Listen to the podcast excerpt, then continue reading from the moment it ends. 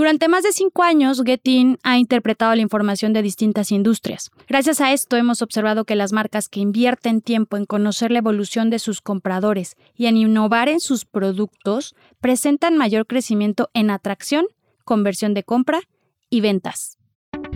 Amazing Retail es el espacio creado por Getin, la plataforma líder en Retail Analytics en México y Latinoamérica si quieres posicionarte por encima de tu competencia, toma tus decisiones estratégicas con los benchmarks personalizados de GetIn. Monitoreamos más de 3.000 puntos de venta en México en diversos sectores del retail. Abre tu siguiente sucursal en las zonas que ya frecuentan tus clientes potenciales. Para más información, contáctanos. Escríbenos a contacto.getin.mx. No desperdicies las ganancias de tus tiendas y capitaliza su rendimiento. Bienvenidos a Amazing Retail. Yo soy Francisco. Y yo, Anabel. Recuerden que la semana pasada platicamos sobre el estudio que hicimos en Getting sobre el comportamiento de la afluencia durante el primer semestre del 2021. En la primera parte hablamos sobre afluencia, visitas y atracción. Si no lo has escuchado, ponle pausa ahorita mismo y dale play al episodio 44. Hoy, en la segunda parte, terminaremos el análisis y desglosaremos lo que pasó con la conversión de compra, el tiempo de permanencia promedio y las fechas claves del primer semestre del 2021. Antes de comenzar, les queremos decir que este estudio lo pueden descargar desde la página de getin.mx, en donde solo tienen que llenar un formulario y lo recibirán en su correo electrónico de forma gratuita. Recuerden conectarse a su plataforma de streaming preferida y cada martes escuchar un capítulo nuevo. También queremos saber sus opiniones y sus sugerencias. Escríbanos en cualquiera de nuestras redes sociales, arroba getting-mx y usen el hashtag Amazing Retail Podcast.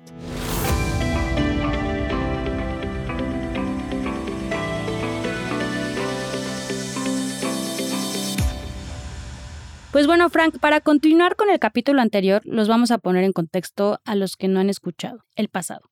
Cada semestre en Getin realizamos un estudio sobre todo lo que pasó el primer semestre de retail en la industria de tiendas especializadas. Este año es muy importante para todas las personas con tiendas y para nosotros saber qué pasó después de este 2020 que vivimos, con este escenario caótico para todo el comercio. Y ya prácticamente con las medidas sanitarias, las tiendas que estuvieron cerradas a principios de año, hay que ver qué ha pasado con esta reapertura? No, y hay dos grandes preguntas, ¿no? Que la primera es saber si ha mejorado la situación este año en el que hemos podido regresar a una realidad de compra un poquito más amigable. Y la segunda es, ¿qué podemos esperar para lo que queda del año? Y el siguiente, que creo que ahí está la clave. Pues comenzaremos con la conversión de compra, que es uno de los indicadores que vamos a platicar en este episodio. Y recuerden que este indicador muestra el porcentaje promedio de visitas que realizan una transacción en la tienda. Y bueno, en general, este indicador presentó un mayor crecimiento en el 2021, pero hay que poner atención porque a partir de marzo la conversión de compra se ha ido como estabilizando, ya que el comportamiento de las personas en las tiendas está cambiando. También los horarios y el tránsito cada vez se está comportando de forma similar a como era antes de la pandemia. Aquí quiero volver a recalcar.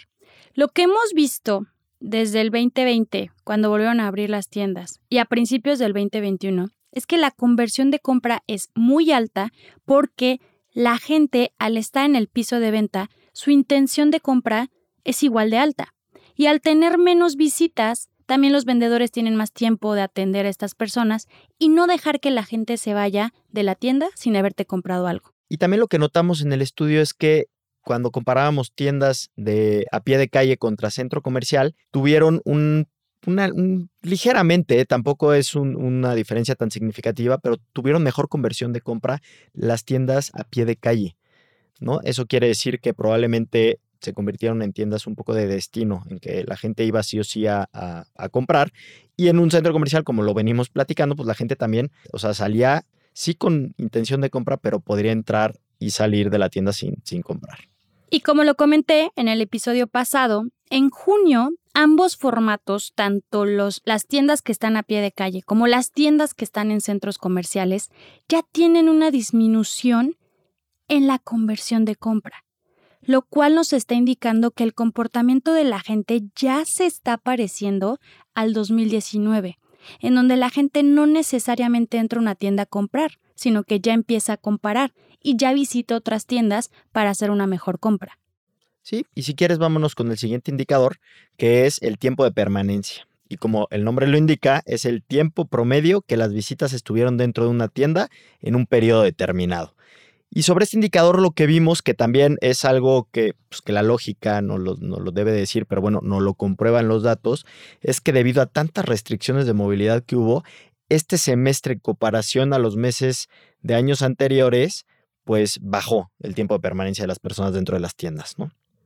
El comparativo entre tiendas de calle y centros comerciales, en junio, el tiempo de permanencia en centros comerciales ya tiene comportamientos similares a los que presentaba antes de pandemia.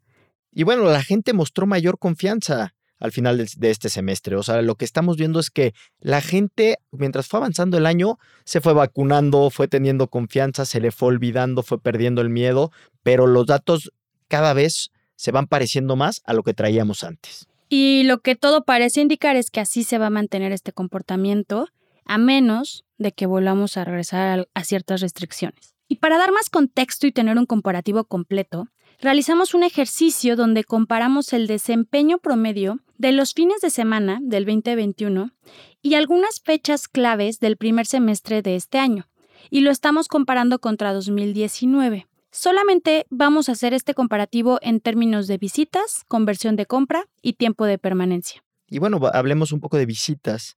En cuanto a las visitas a tiendas durante los días festivos y fines de semana del 2021, presentaron poco más del 50% de crecimiento en comparación al 2019. Este indicador es el que más ha costado recuperar a las tiendas. Decrecieron. 50% menos de gente es muchísimo. Ya en particular para el 14 de febrero, la conversión de compra sí llega a crecer un poco más del 60% comparado al 2019. Esto quiere decir que la gente, en el Día del Amor y la Amistad, visitó las tiendas con una alta intención de compra, a diferencia del 2019, tomando en cuenta que febrero teníamos dos semanas que habían reabierto las tiendas después de estar cerrados de diciembre y todo enero. Y si hablamos un poquito del tiempo de permanencia, nos podemos dar cuenta que durante el 14 de febrero y Semana Santa, la gente permaneció menos tiempo en las tiendas en este 2021 que en el 2019.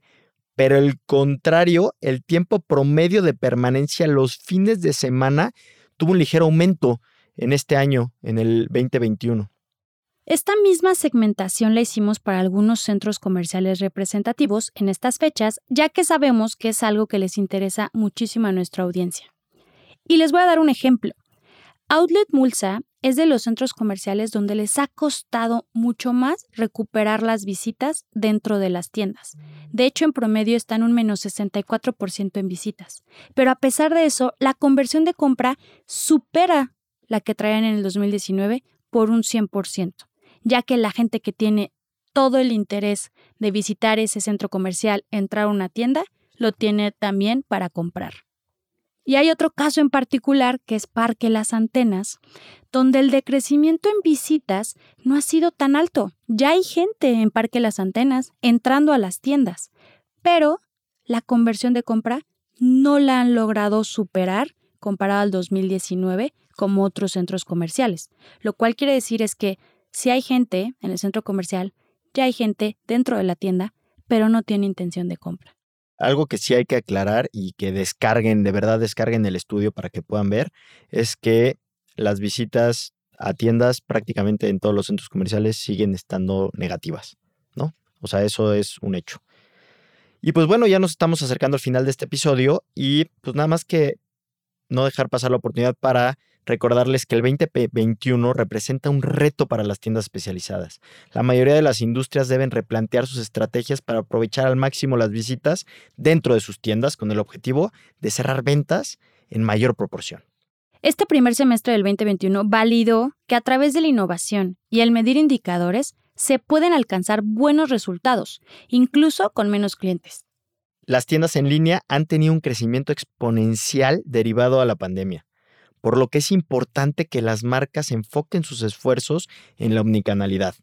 Los especialistas proyectan que los ingresos del canal físico y el digital serán iguales en el 2040. las tiendas físicas no van a desaparecer.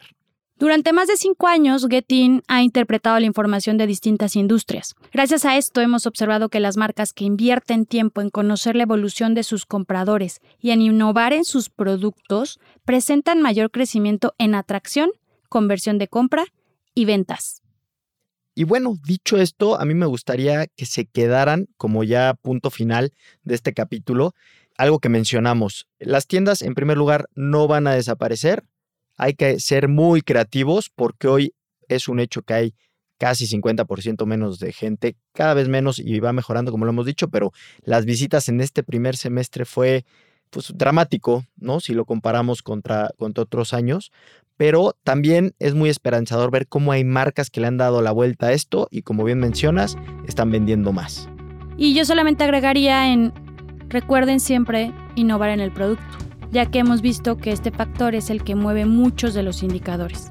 Antes de despedirnos, recuerda que puedes descargar el estudio completo en el link de la descripción de este episodio, para que puedas hacer un análisis detallado de la información y tomar las decisiones correctas para que tus tiendas crezcan. Si no has escuchado la primera parte, por favor busca el episodio 44 y dale play. Y visita nuestra página web getting.mx en donde podrás encontrar más información, ayudas y artículos relevantes sobre este episodio y las herramientas necesarias para potenciar las ventas de tus tiendas. Te esperamos el siguiente martes con un episodio más de Amazing Retail Podcast. Cuídense mucho. Bye bye.